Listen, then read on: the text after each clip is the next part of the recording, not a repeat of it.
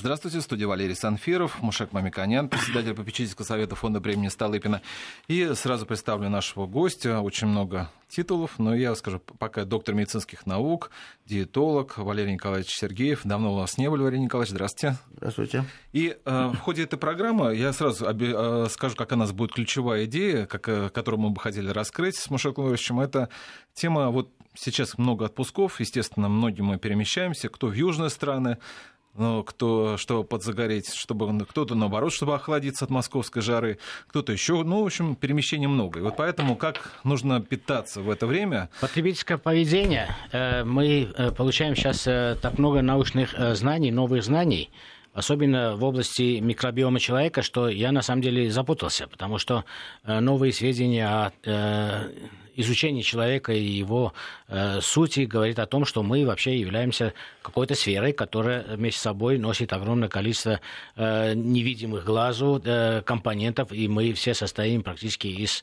э, Они, микробов. может, и невидимые, да. может, да. точно. Напомню, что их и... минимум 2 килограмма, да, нам да, говорили да, эксперты да, наши. И получается, что эти новые знания каким-то образом должны корректировать, как мы э, питаемся, как мы путешествуем, нужно ли нам путешествовать, нужен нам э, тропический климат, если мы э, выросли э, в средней полосе, насколько это стрессовые вещи. И э, вот я бы хотел вопрос начать Маша такого... Клавич, я начну все же вопрос, который наши радиослушатели, да. вот они давно хотели это узнать. Вот как раз в том числе Валерий Николаевич. Валерий Николаевич, вот в том числе мы будем говорить сегодня о детях, потому что многие на пионерские лагеря бывшие, да так можно сказать, один аналоги будут перемещаются.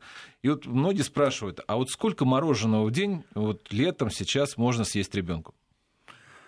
Ну, как всегда, мы говорим, что чувство меры является тем, той золотой серединой, которая, которая э, обычно как бы вот должна присутствовать везде, в том числе и у родителей. Если после одного мороженого ребенок спросил еще, это не значит, что ему надо угождать и идти у него на поводу. Дело в том, что когда мы попадаем в новые условия, тем более в другую страну, где совершенно другие правила, где совершенно другие рецептуры могут быть вот того же мороженого, которое есть не всем же такое, не у всех же такое хорошее мороженое, как у нас, которое нравится председателю э, КНДР. Вот, КНР, поэтому, КНР. Да, КНР, да. КНР тоже нравится. Поэтому, да, поэтому здесь вот нужно подходить очень спокойно. Дело в том, что мороженое это все-таки продукт, Э, содержа... Э, имеющий температурную особенность. Это холодный продукт. Чаще всего мы едем туда, в те страны, где тепло. Поэтому вот этот, э, во-первых, сам приезд в другую страну – это стресс, а тем более для детского организма. И потом вот еще увлечение именно вот такой разнотемпературной средой. Ведь обычно температура среда 36,6 в организме. Температура окружающей среды может быть под 40, а мороженое может быть тоже совершенно другой температуры. И поэтому может быть вызывать различные не нежелательные Да, мы начали с важного, но сейчас на вопрос. Это мороженое. Ну, давайте представим, что человек э, потребляет э, продукты питания, ну, вода в том числе находится, да, э, в этой перечне, и больше всех по объему мы потребляем воду. Мне кажется, вот такой обзор правильно было бы сделать, что меняется при перемещении человека даже на дачу. Вода в первую очередь. Как Маша, это... Просто э, Валерий Николаевич так не ответил. Вот он сказал, что один, одно можно, но, но если он... попросит еще, то а... что сказать? Э, лучше сказать ребенку, что это не нужно, потому что это может... Ну, ты можешь заболеть и лишиться тех удовольствий, которые мы с тобой представляли. Куда-то походы какие-то, купания какие-то там, звери и так далее с тем, что да, производство мороженого как индустриального вида в России было в СССР было заложено уважаемым э, примером э, Микояном, поэтому я хотел бы уточнение сделать. Порции, которые э, исторически легли в основу э, современного производства, это там 50, 100 или 150 грамм, как раз они э, косвенно подсказывают, что такое порция. Порция это на один день. Я бы э, скорее дал здесь рекомендации, вот э, совершенно верно э, профессор отмечает о температурном факторе, потому что если быстро сесть, человек может не адаптироваться, тем более ребенок не адаптироваться к такому большому холодильному шоку. Его пищеварительная система, э, связки могут не адаптироваться, это может привести к спазмам. Поэтому... То есть даже не проблема, да, проблема, да. главное, не ангина, которая да, может заболеть, а то, спазмы что... могут быть. Э, поэтому самая правильная рекомендация, если э, профессор поддержит, это маленькими глотками медленнее есть мороженое, а не быстро э, глотать это мороженое. Это самое правильное с моей точки зрения. А если ребенок попросит вторую порцию, то, наверное, отложить на следующий день. Человеку тоже свойственно помечтать, на следующий день он получит такое же удовольствие. А лучше всего это мороженое использовать для приготовления хорошего молочного коктейля. Это будет намного приятнее, намного безопаснее, намного вкуснее. Вот видите, это означает, что тот же э, состав продукта, но более в теплом э, виде, он более полезен и быстрее усвоится. Еще можно добавить туда что-то более полезное в соке ну, если мы говорим далее, об этом, да. то скорее летний период это ягоды. Все-таки я бы хотел вернуться к основному э, содержимому из э, продуктов по доли, по объему это вода. Мы часто говорим о воде, э, и в государственных программах часто об этом э, пишется, о чистоте воды и так далее, и так далее. Вот э, почему происходит э, сбой организма в первую очередь у детей, когда они перемещаются с одного места на другое? Это связано, очень часто говоря, с водой, акклиматизация, в общем, мы говорим об этом, да, э, почему именно дети и взрослые более чувствительны, почему у среднего возраста людей более адаптирован, или это не так, это просто мы так представляем, да, и как избежать того, чтобы вот были проблемы переездов, потому что речь не идет только об отпуске, зимой тоже мы переезжаем. Мобильность э, людей стала выше, они работают в других э, условиях. Например, я знаю много коллег, сейчас аграрный сектор по всей России, они только в выходные приезжают, например, в города, а потом уезжают в регионы. Вот смена воды, смена питания, насколько человек адаптирован к этому или как приучить себе к этим изменениям? Ну, здесь мы понимать начинаем, что после зимнего питания, когда нам нужно было очень много энергетического материала для поддержания температуры тела в холодных условиях, мы употребляли больше животного жира. Мы употребляли мясные бульоны, мы употребляли молочных продуктов очень много, мы употребляли различные изделия, из, там, предположим, из э, птицы, из э, говядины, вот, причем вот различные стейки, различные там э, еще какие-то другие вкусности, вот. Но в летний период, конечно, мы должны от этого немножко отходить. Мы должны, когда мы говорим о бульонах, мы с насыщенных мясных бульонов мы переходим обычно на какие-то овощные вегетарианские супы. Мы можем переходить переходить, использовать окрошку. То есть менее жирные продукты. Не загружать организм свой вот этой вот лишней... Валерий Николаевич, сразу да. же вопрос. Вот президент сказал, что он любит на квасе. А вот вы как порекомендуете, какую окрошку лучше всего? Вы знаете, мне... С точки зрения диетолога. Вы знаете, вот, во-первых, да, я поддержу президента в том, э, недавно мы были в, про, про квас. Из кваса можно приготовить целую палитру великолепных продуктов профилактического назначения, о чем мы недавно говорили с академиком Аганесьянцем, директором Института напитков.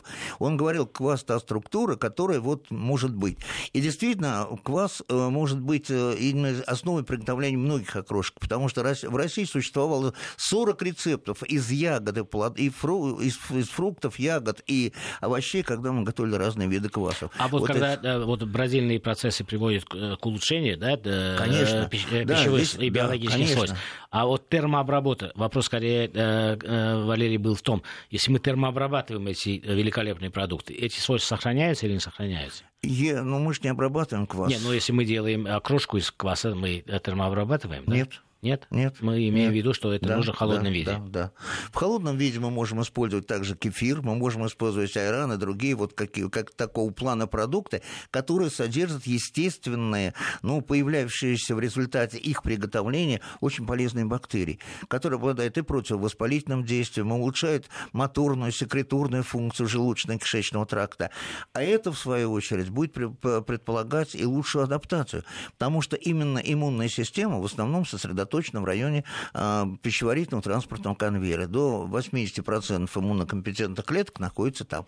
Это вот один из важных факторов адаптации. Второй фактор очень важный. Мы должны употреблять больше овощей и фруктов. Потому что, с одной стороны, как сказал уже уважаемый э, мой коллега, это действительно фактор воды. Овощи и фрукты содержат много воды. Но, к сожалению, с, с э, полезностью овощей и фруктов, потому что там много витаминов, минералов. А витамины минералы, они выступают тоже как факторы, которые улучшают функцию гормонов, потому что они входят в состав гормонов, ферментов, то есть регулирующих наши процессы, не только обмен, но и адаптация. Но они содержат достаточное количество жидкости. Но вот здесь есть одно маленькое «но» в этой ситуации. Э, клетчатка, которая присутствует в овощах и во фруктах. Поэтому, когда мы говорим о переезде в другие страны, о смене немножко режима питания, об ориентации на овощи и фрукты, мы должны говорить прежде всего о микробиоме микробиоте, о микробиоме кишечника. То есть мы возвращаемся к тому, с чего мы начинали. Да, это очень интересная тема, поэтому я говорю, новые знания в изучении э, микробиоты, наверное, э, выводит э, новые знания, которые мы должны поделиться и популяризировать. Вот э, вы говорите о, о тех вещах, которые очень важно каждому человеку знать и интуитивно применять.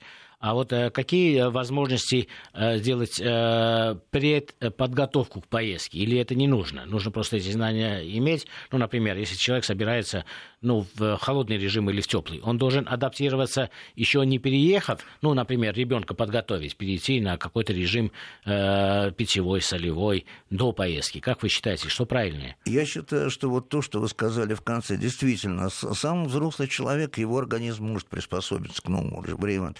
Детей мы, к сожалению, знаем очень, ну, такой трудный вариант адаптирования, еще ввиду несовершенства регуляторных систем.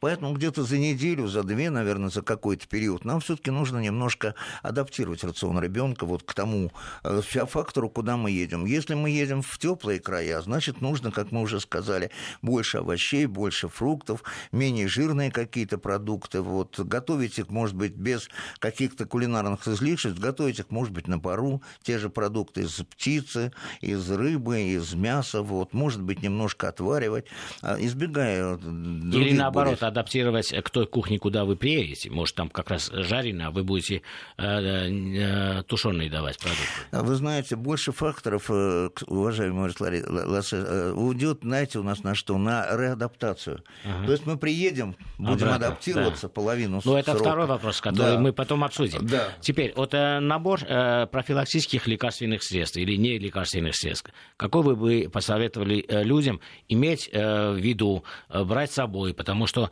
мамаши начинают паниковать, потому что температурит ребенок и так далее, и так далее, портится отпуск и так далее.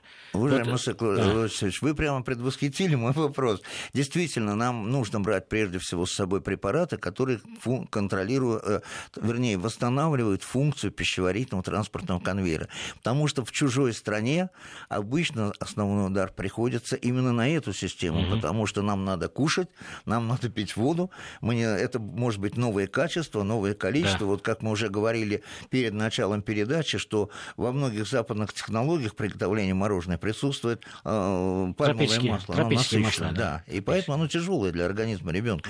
Поэтому надо брать, прежде всего, это пробиотики и пребиотики. Пробиотики – это э, бактерии, которые, надо, э, ну, которые могут, попадая во внутренние среды, будут восстанавливать свою структуру, свою активность. Это как прежде всего бифидум бактерий, лактобактерии. Поэтому препараты, содержащие их, обязательно нужно с собой брать.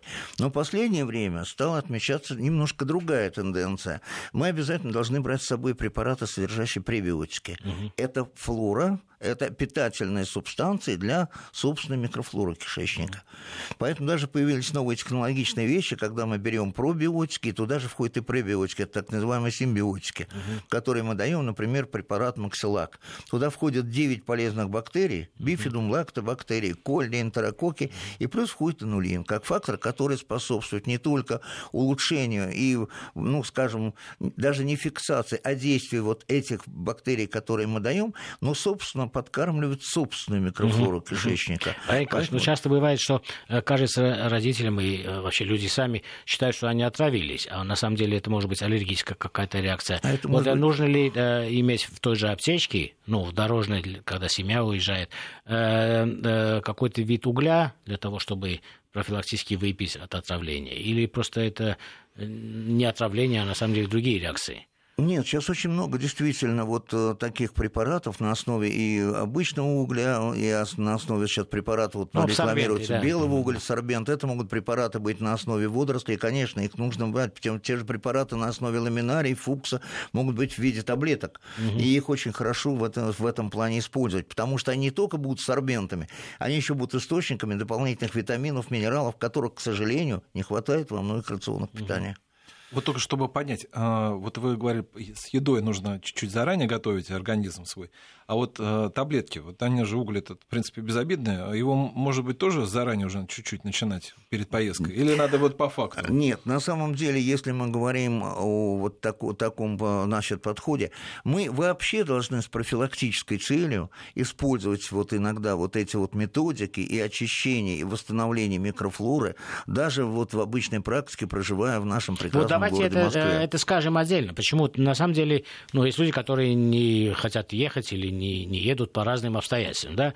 Вот э, новые знания о э, микрофлоре, э, о э, биоме человека, э, новые исследования, которые происходят во всех э, развитых странах, в том числе у нас.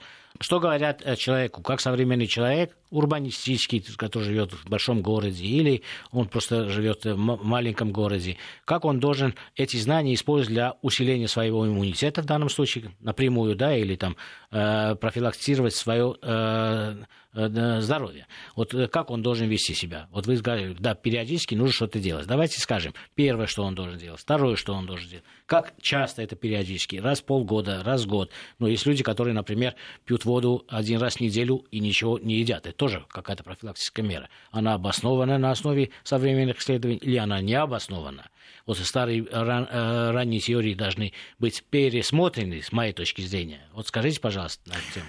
Ну, главное, чтобы человек соблюдал периодичность питания. Это вот режим питания, который должен быть 3-4 раза в день. Ну, я имею в виду человека относительно здорового, без каких-то клинических проявлений. Потому что если у него есть заболевания пищеварительной системы, эндокринной системы, он может быть кушать 6-8 раз и так далее. Первое. Второе. Он должен соблюдать основные правила, которые, э, ну, собственно, соответствуют функциям организма. Завтрак вот должен носить исключительно энергетический характер. Человек проснулся, он готов к новому какому-то творческому, э, творческому труду, там, интеллектуальному, физическому и так далее. Ему обязательно нужно пополнить свой Если запас. он не переел на ужине, да. не утомился на банкете, ну, условно, да, там. Да, это, это очень тоже важно. Синдрома, я и согласен. теперь я бы хотел как раз здесь поспорить, потому что, с моей точки зрения, и я так лично ощущаю, э, на юге, э, особенно жаркие периоды, как раз люди перестраивают, наоборот, э, завтрак уменьшают и э, потребляют вечером. Это характерно для Южной Европы, для юга нашей страны. Вот как вы относитесь к этому? Если природа человека или природа ребенка, у него нет с утра аппетита, нужно заставлять себя э, менять моторику, которая в ритме, видимо, э, физиологии этого человека заложена? Или все-таки э, нужно прислушиваться к организму. Уважаемый Мушек Лестерович, я с вами совершенно согласен, что те национальные традиции, которые тысячелетиями возникали в привычках питания, адаптации, их ломать не стоит. Их нужно делать основой каких-то новых программ. Вот, это первое. Второе, поэтому, конечно, вот э, привычки, которые выработались на юге, на севере, они отличаются. Ведь питание на севере, где там много, часто бывают очень холодные периоды, оно имеет больший э, процент жира, почти иногда до 50% рациона. В средней полосе это бывает иногда 20, ну, 25-30%. На юге иногда процент жировой его части рациона составляет 15-20%. Угу. Это вот уже имеет. Тот же да, и, естественно, идет коррекция тогда и по углеводам, и по белковой части. Вот. Ребенок, конечно, у ребенка до 7-9, по некоторым данным, до 10 лет сохраняется инстинкт угу. взаимосвязи. Если вот ребенку предложить до 7 там, лет э, состав рациона питания, он абсолютно точно выберет то, что ему нужно. Да. Он возьмет то количество овощей, нужное количество мяса, если оно, естественно, готово там, он возьмет нужное количество углеводов и так далее и тому подобное подобное. То есть это вот эта природная связь, она сохраняется. И пускай родители не приходят в ужас. Если ребенок хватает лишнюю конфетку, съедает ее, если хватает там потом где-то вторую, потому что колоссальная энергетическая нагрузка. Посмотрите, какие моторные дети.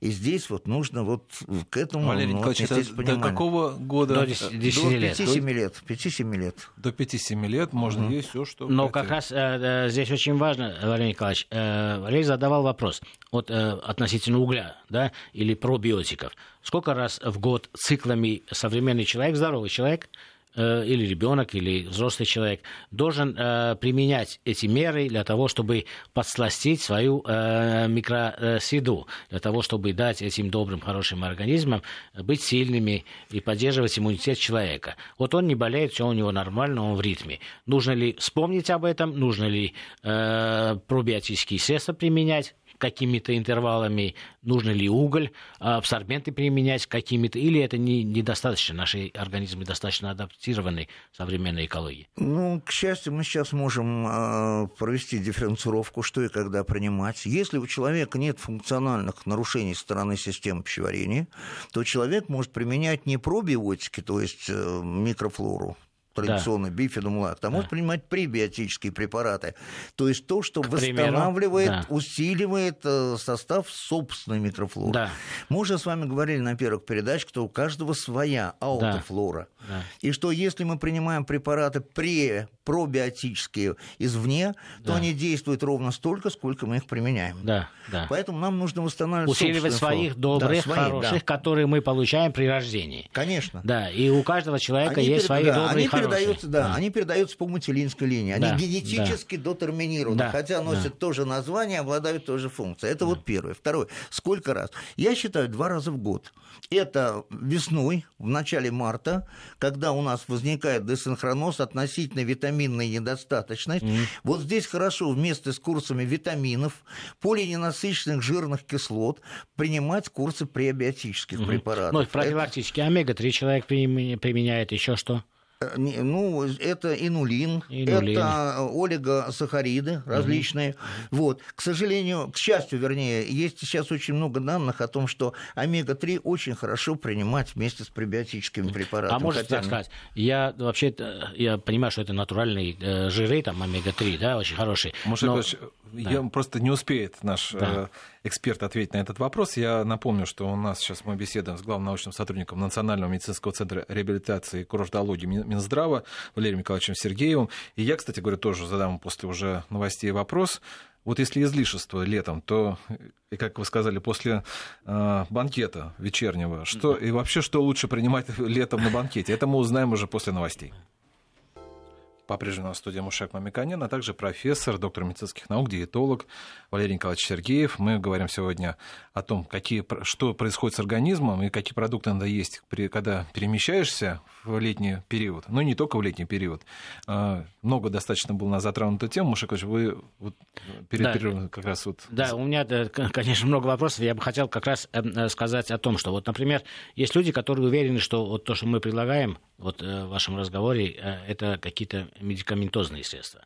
Но есть человек, который скажет, я хочу пробиотики получить через обычные продукты питания. Мне кажется, мы можем людям сказать, что вот э, в переходный период, когда мы с зимнего периода переходим на более теплый режим, и наоборот, с теплого осенью переходим в зимний режим, профилактически для того, чтобы э, при, э, прибодрить свои э, микроорганизмы, которые внутри нас живут, мы бы э, рекомендовали такой э, тип продуктов. Почему это важно все время говорить и знать? Во-первых, потребителям это нужно знать, и производителям – для рекламных э, целей нужно знать, поддерживать это направление профилактической медицины, потому что это часть профилактической медицины на самом деле, да, поддержать потребление производством и знаниями. Вот знаниями мы с вами можем сейчас поддержать. А производители знают ли а, о том, что эти возможности есть, например, э, в осенний период предлагать такие-то типы продуктов, которые содержат, например, пищевые волокна, которые могут рекламировать, как вот содержат они какие-то молочные продукты,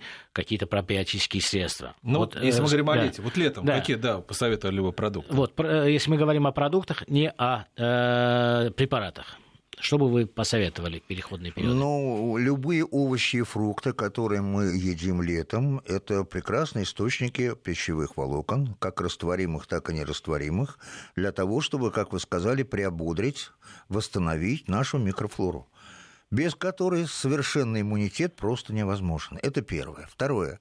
Иногда когда ослаблена вот сама функция системы пищеварения и микрофлоры, это вот как раз поздней осенью, ранней весной, мы можем те же самые овощи, те же самые, как мы говорим, пребиотические субстанции для питания порекомендовать в виде биологически активных добавок. Тот же инулин, который мы берем из топинамбура, тот же инулин, Секлы, который мы, да. из, тот же инулин, который мы берем из э, это самое, напиток, из, из напитка цикорий и так далее, и так далее, мы иногда даем в том плане, чтобы быстрее восстановить его концентрацию, угу. что позволит при минимальных энергетических синтетических экстратах быстрее восстановить собственную флору. Значит, подготовить организм человека уже к вот этому напрягу за счет э, излишка пищевых волокон, который случается именно в летний период.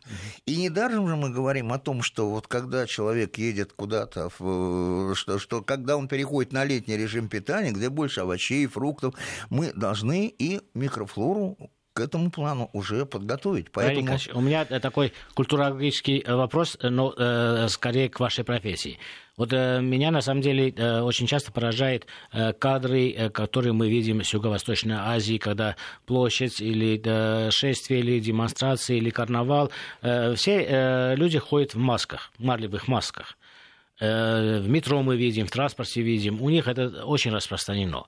Ну, в европейской части и в России вообще это мы практически не наблюдаем, да. Э, мы видим это и зимой, и летом.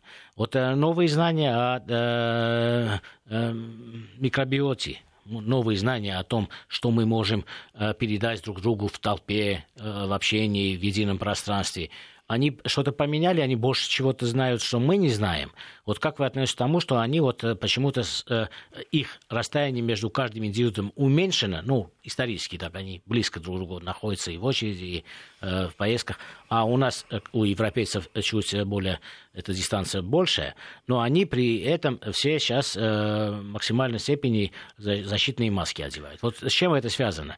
И не изменится ли реестр заразных заболеваний? Мы говорим об алиментозависимых заболеваниях и заразных заболеваний в связи с тем, что у нас новые представления о том, хеликобактер передается на расстоянии, не передается, может, какие-то мы э, ДНК передаем, которые передают одновременно какие-то там микробы от э, людей к другому, а раньше мы это не знали. Вот скажите, вот любопытно, почему они в большинстве масок э, носят, а мы не носим?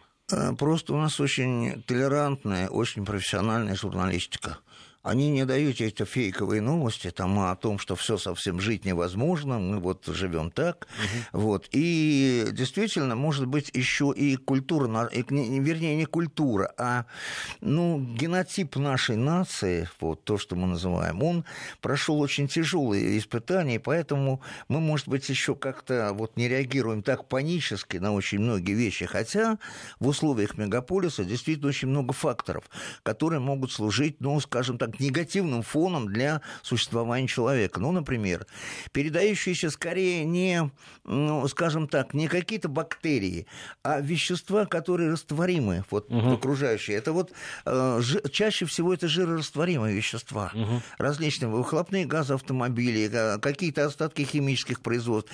Ведь они попадают в бактерии, в, в, жир, в жировые, вернее, в жировую оболочку клеточных мембран. Так, это... И они сразу начинают оказывать цитотоксическое действие. Mm. Это канцероген. Это вот, да, это вот, это очень такой вот опасный Это ситуация. означает, что они э, что-то больше знают об этом воздействии э, э, экосистемы, а мы меньше знаем. Это, то есть вы считаете правильным защитные маски применять ну, по отношению к детям, которые там Ну, я считаю, наверное, на, надо к этому приходить, если действительно есть какие-то угрозы фатальные. Наука, вот, да. наука что говорит? Потому на, что... Наука говорит о том, что ну, это не, это в принципе, с одной стороны, это не панацея. С другой стороны, это действительно фактор, а, который снижает нагрузку, например, неблагоприятной среды, когда есть вот неблагоприятные условия. Ну, такие вот, как были в последнее время в Красноярске у нас, в других каких-то вот ну, таких а такая мегапостах. примитивная форма, как марлевая повязка, она может разве остановить те сложные э, э, элементы, которые могут проникать, о которых мы еще вчера не понимали, не знали? Я, я и сказал, поэтому это не мера от этого всего. Здесь мера. лучше мера профилактики иммунитета делать изнутри, то, о чем мы говорим, да. восстанавливать микробиом, восстанавливать больше пребиотических факторов, восстанавливать систему регуляции за счет овощей, фруктов и витаминно-минеральных каких-то премиксов, которых нам не достает ежедневно. Вот это, наверное, путь будет к тому, чтобы мы были... Э, это должна быть какая-то действительно целенаправленное какое-то, какое-то воздействие. И поэтому то, что мы сейчас принимаем вот какие-то вещи, которые говорят все-таки о концепции ну, здорового, э, здорового поколения, здорового питания для всех категорий населения, я считаю, наверное, это абсолютно правильный подход. Причем э, вот это должно начинаться, наверное, еще в период даже зачатия. Валерий Николаевич, да. А, я думаю, что, может быть, мы дадим нашим слушателям, если они есть такое желание задать вопрос. Я объявлю, конечно, номер телефона. Звоните, если есть вопросы к нашему гостю Валерию Николаевичу Сергееву, Мушаку Миконяну. Телефон в Москве 495-232-1559, 495-232-1559. Пожалуйста, вот по нашей теме задавайте вопросы. Но э, у меня тоже к вам тоже будет такой народный, я бы сказал, вопрос от наших слушателей. А, вот вы сказали, что до 5-7 лет ребенок может есть, ну, условно говоря, пришел, витамины есть в лес, там, да, земляники, там, клубники, смородина, наелся, сколько пока вот может. Но вы знаете, вот тоже, касается, тоже касается и взрослых. Вот э, вопрос. Вот арбуз, да, э, взял арбуз килограмм 4 на 5, э, и так, такой он хороший, что весь его съел. Вот это полезно или нет? Ну, я считаю, что это не полезно. Во-первых, мы можем пройти какую-то точку невозврата, в смысле для накопления калия, и мы потом не выйдем из туалета. Во-вторых, этот арбуз, он может содержать достаточное количество, ну, скажем так, каких-то добавок, которые формулируют тех же нитратов, которые вызовут, могут вызвать отравление. Ну, допустим, он на хороший. Ну, и сахара. И сахара тоже, да. да. А, ну, вот, то есть переедать ни в коем случае даже Нет. витаминов нельзя. Хотя в арбузах больше фруктоза, но тем не менее фруктозная интоксикация, она иногда более тяжело переносит организмом, чем а, вот действительно. А овощей? Любое количество? М? Овощей? Помидоры, знаете, огурцы. Нет, у нас есть, у нас есть в пирамиде питания, которую мы приняли все, она пришла к нам из Америки, мы приняли так, 5, 5, 5 как бы 5 порций должно быть фруктов, 4 а, порции овощей. В среднем это где-то 150-200 грамм. Ну, вот как-то так. 150-200 грамм в сутки на, здоров... на обычного взрослого человека. Да. Ну что же, у нас есть, ну, есть звонки от наших радиослушателей к нашим экспертам, поэтому давайте послушаем. Да? Алло, здравствуйте, меня зовут Сергей, еду на дачу, слушаю вашу передачу. Очень интересно, да, то, что данной теме вы уделяете определенное да, время на радио в данном случае. А вопрос у меня вот следующий, да. Э, на мой взгляд, вот за последнее время, то, что я могу наблюдать, да, вот то, что э, в нашей стране, в Москве, в принципе, да, увеличились случаи, когда вот распространяются и постоянно люди заболевают кишечными заболеваниями. С одной стороны, это связано с тем, что люди когда-то приезжают там с отпуска, да, и подхватывают данную инфекцию на море где-то, да, вот, и я наблюдал... Связь, то, как... связь не э, очень хорошая, поэтому можно вопрос-то побыстрее, чтобы вы поняли, э, смогли на него ответить. Да-да-да. Вот э, не кажется ли вам, да, что случаи, значит, кишечных заболеваний, да, вот в нашей стране, в Москве в том числе, они участились по сравнению с 90-ми, грубо говоря, да? Я просто не помню таких моментов, да, когда маленький был еще, чтобы люди так часто болели кишечными инфекциями. Вот. И э, второй вопрос, что бы вы посоветовали, да, в случаях, вот, э, когда люди уже заболели, да, там, каким-то кишечным гриппом или так далее, да, ну, э, как лучше свою микрофлору в данном случае, да, поддерживать? Э, хорошо, Сергей, я понял ваш вопрос. Но ну, мне кажется, действительно, что у нас участились э, число заболеваний системы пищеварения.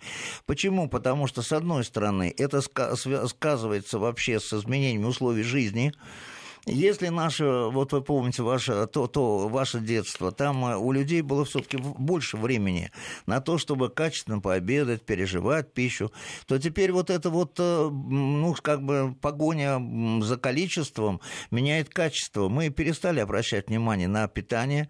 Питание стало фактором каким-то промежуточным. Мы стали быстро есть, есть стоя, употреблять какие-то продукты быстрого приготовления и так далее, и так далее. И вот это один из основных факторов, когда нарушается слаженная работа нашего пищеварительного транспортного конвейера. Это первое. Второе.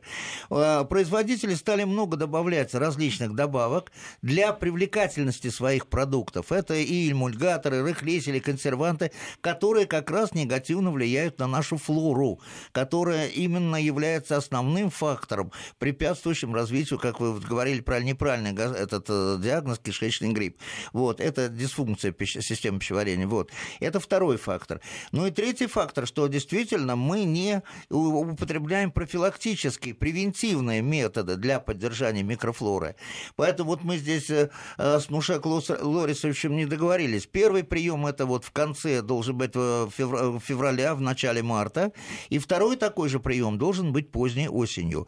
Ну и после каждого, например, какого-то лечения антибактериального, там, использования препаратов по снижению давления, которые негативно действуют на флору, стрессовых ситуаций, тоже можно проводить двух- или двухнедельный или месячный профилактик прием пребиотических средств.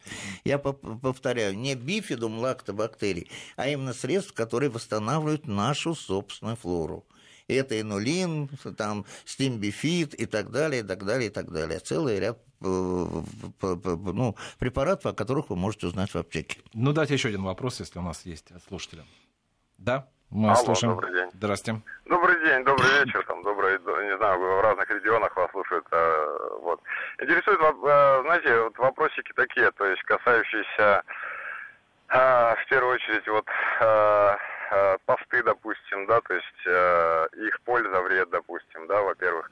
Во-вторых, э, э, что касается вот э, аминокислот, вопросик есть, э, допустим, про... Задавайте вопрос, очень много, да. Очень много в Москве, вот я слышал, что все правительство Москвы вегетарианцы, не знаю, правда, неправда, но вот Неправда. вроде так говорят. Нет. Неправда, да? Нет. Ну, слава богу. То есть о чем речь? Что как бы набирает обороты все равно вот эта тема вегетарианская, да, почему, не знаю. То есть и ее польза, вред, и вот о том, что все-таки желчекаменная болезнь, она не проявляется через э, все вот эти вот наши приборы, инструменты медицинские. А, интересует именно, как э, выявлять и э, безоперационно э, извлекать камни из желчной камни. Понятно. Кишечника. Спасибо. Ну, оздоровительная роль, пост, оздоровительная роль постов, она известна уже за 2000 лет. В этот период мы действительно перестаем употреблять животные жиры, перестаем употреблять э, там, рафинированные углеводы. Э, в том плане это облегчает нашу систему пищеварения. Мы знаем, что употребление, например, таких тяжелых и жирных продуктов способствует там, отливанию крови, например, от э, мозга для того, чтобы переварить все это. Поэтому человек попадает в некоторую ленность ценность. Поэтому исключение таких продуктов в период поста, причем длительного, приводит к тому, что наш организм как-то гармонизируется. Наше внутреннее и наш, наш мозг, наши как бы органы, они приводят в единую гармонию. Это своего рода система духовного и, скажем так, физического очищения. Это первое. Второе. То, что касается, как вы говорите, возникновения мочекаменной болезни. Ну, мочекаменная болезнь, она проявляется, ее можно отследить даже без каких каких-то определенных вещей. Это когда, например, появляются частые позывы на мочеиспускание. Это, например, не, э, чувство неполного опорожнения мочевого пузыря. Это, например, появление крови в моче, когда она носит цвет мясных помоев. Э, какие способы есть удаления, удаления камней из мочевого пузыря, ну, из, из мочеполовой системы? Ну, во-первых, это система э, дробления, когда определенными методиками эти камни дробятся, а потом они сами выходят с мочой. И, во-вторых, это есть современные щадящие операции, которые позволяют нам, не делая больших разрезов, не прибегая к тяжелым массивным э, операциям, через определенные катетеры тоже удалять, удалять эти камни. Ну и последний вопрос, потому что нас еще надо уже подводить итоги определенно. Если у нас есть от слушателя вопрос. Да. Да, мы вас слушаем. Алло. Да, только быстро, потому что у нас не очень много времени. Ваш вопрос какой? Здравствуйте. Добрый день. Значит, вопрос к ведущим и гостям передачи. Так как вода является одной из составляющих питания человека, ваше мнение о живой и мертвой воде, которая сегодня вот дискутируется на передачах и на печатных изданиях. Спасибо. Э, ну, я считаю, что в известной степени, э, что вы относите к живой воде? Это то, что мы получаем из родников, то, что мы получаем ну, естественным путем. Сегодня да. обсуждается да. pH воды в основном. Она кислая или щелочная. Угу. Ну и, и с этим много маркетинговых э, войн между угу. производителями тех или иных. Угу, угу. Ну, я считаю, что все-таки вот эти вопросы, они еще досконально, мы не можем вот как-то вынести какой-то вердикт. Есть очень много надумок, есть очень много, вот, э, есть даже э, других маркетинговых ходов, когда э, воду как бы искусственно заряжают, когда воду там что-то с ней делают еще. Это все-таки требует больших исследований. Несмотря на это, вот, это Вопрос достаточно серьезный. Да. Мы недавно как раз имели э, встречу, и мы имели передачу по воде, и неоднократно возвращаемся. Вопрос, на самом деле, очень важный, очень э, необходимый э, для того, чтобы мы эти знания передавали. Ну, пока наш вывод такой, и вывод специалистов, ученых, ваших коллег, что на самом деле нельзя увлекаться ни кислой водой, ни э, щелочной водой, потому что это только в том случае, если есть конкретное предписание определенным минеральным водам. Нужно смотреть на минерализацию воды. Минерализации э, содержания э, веществ в воде не должно быть существенным, а э, лучше э, умеренное первую очередь нужно смотреть на фтор, потому что это профилактика кариеса. Это доказанные научно э, обоснованные э, рекомендации. Поэтому увлекаться э, существенными изменениями кислотности воды на основе рекламных э, и маркетинговых ходов компаний, которые в этом заинтересованы, кто-то оборудование продает, это не следует делать. Я бы хотел все-таки вернуться к вопросу относительно э, постов. Ну и минеральные да. воды, они могут быть источником как раз поступления витаминов и минералов да, дополнительно. Да, да, да. Лучше да. всего лечить лечебно-столовой воды минеральной, которые, да, да но увлекаться этим э, самостоятельно не следует. Всегда лучше иметь консультации специалистов.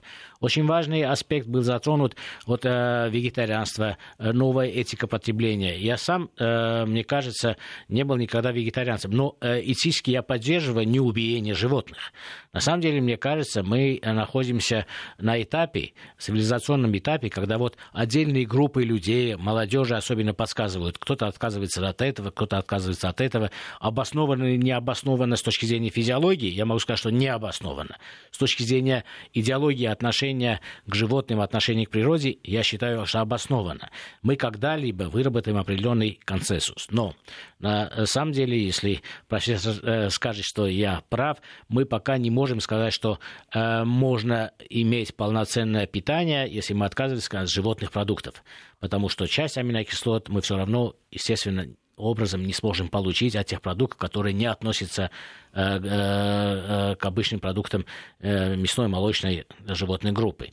Э, подпитывать себя э, аминокислотами, это очень сложный. Во-первых, это дорогой процесс, нужно много знаний и так далее, и так далее. А в каких соотношениях, что э, покупать и потреблять, это настолько индивидуально, что попасть в, такой идеал, который мы получаем в гармонии с природой и с нашим собственным «я», практически это невозможно. Поэтому я бы все-таки предостерегал о том, чтобы самостоятельно принимать те или иные нормы питания тех или иных групп. Если у вас нет нет четкого представления, как вы при этом защитите свое здоровье. Теперь относительно того, э, как э, посты, как э, религиозные культы формировали, и мне кажется, они очень рациональны и с точки зрения поддержания здоровья, и с точки зрения экономики. Потому что иногда бывают периоды, я обращаю внимание, продуктов нету, и в это время совпадает, что нужно ограничить те или иные продукты.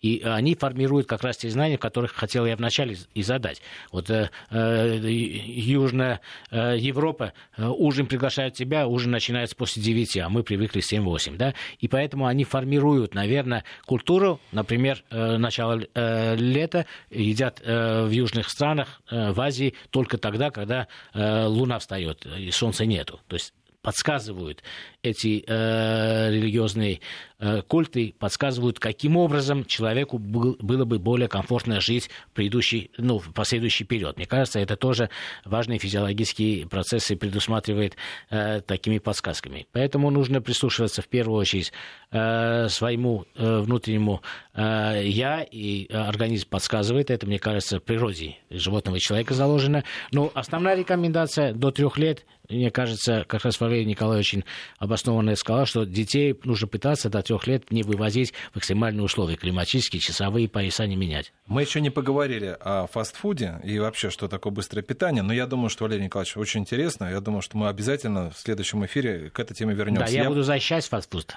Я благодарю Да, да. Мушека Мамиконяна, а также нашего гостя Валерия Николаевича Сергеева, доктора медицинских наук, на- э, главного научного сотрудника на- Национального медицинского центра реабилитации и курортологии Минздрава России. Программу провел Валерий Санфиров. Всего вам доброго.